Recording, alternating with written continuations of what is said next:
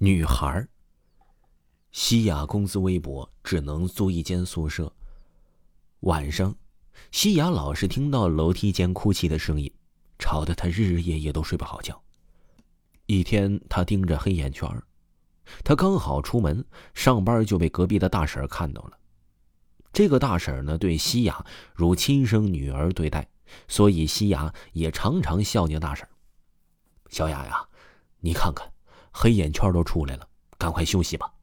大婶激动的说着，西雅摇了摇头，明显拒绝大婶的好意。大婶你不知道这晚上都有人哭吗？而且哭的好大声啊！哎，没有啊，你看你这工作累的都出现幻听了。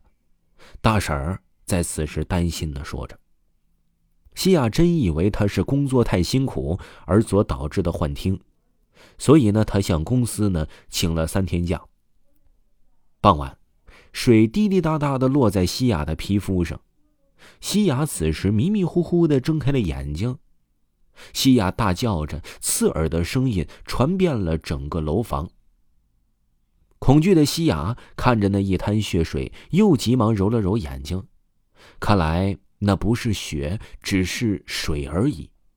他叹了一口气，拿起桌上的手机看了看，现在八点了。他若有所思的点了点头，他开始准备换衣服去逛街了。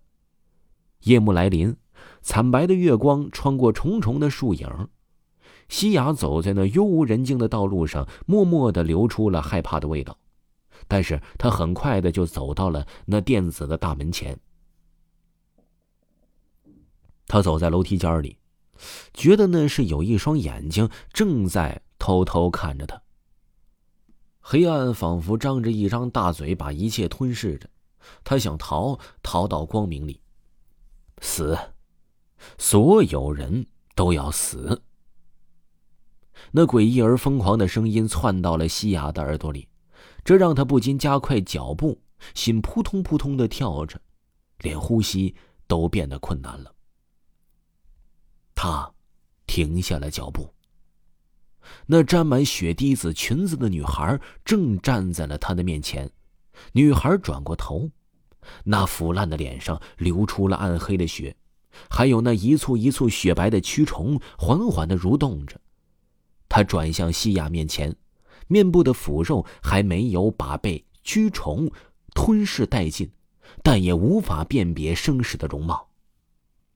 诡异的气息中，西雅只看见他的脸已经被蛆虫一点一点的啃食着，嘴巴紧闭着，双眼死死的盯住了西雅。西雅被吓得脸色惨白，瘫倒在地上。女孩开始疯狂的啃食西雅，血呢流成了一地，肉也哒哒哒哒的掉了下来。第二天，新闻报道一个女子从楼梯那儿不小心滑倒而死。楼梯女孩的秘密身份呢？其实，女孩是一个乖巧的孩子，由于经历被闺蜜下药成的精神分裂，精神有点不太正常。然而，由于西雅租的那间宿舍正好是她生前住的。那么此时此刻，西雅之前住的房间里突然出现了一个诡异的身影。这个诡异的身影，好似是之前担心他工作出现幻听的大婶儿。大婶儿正在那儿诡异的笑着，看来这一切都是由于大婶儿一手造成的。这大婶儿啊，其实是之前那个白衣女孩的她的妈妈。这白衣女孩啊，为了还魂，所以大婶呢只好一步一步的将西雅落入了这次的圈套，然后呢把她的女孩进行打救出来。听众朋友，本集播讲完毕。如果没有听过本部专辑，可以听一下维华新出的《维华讲大案纪实》的节目。这部专辑呢非常的真实，都是你耳熟能详所听过的一些真实案件。也是非常惊悚、非常恐怖。喜欢的朋友可以点击维华的账号，点击头像即可收听本部专辑。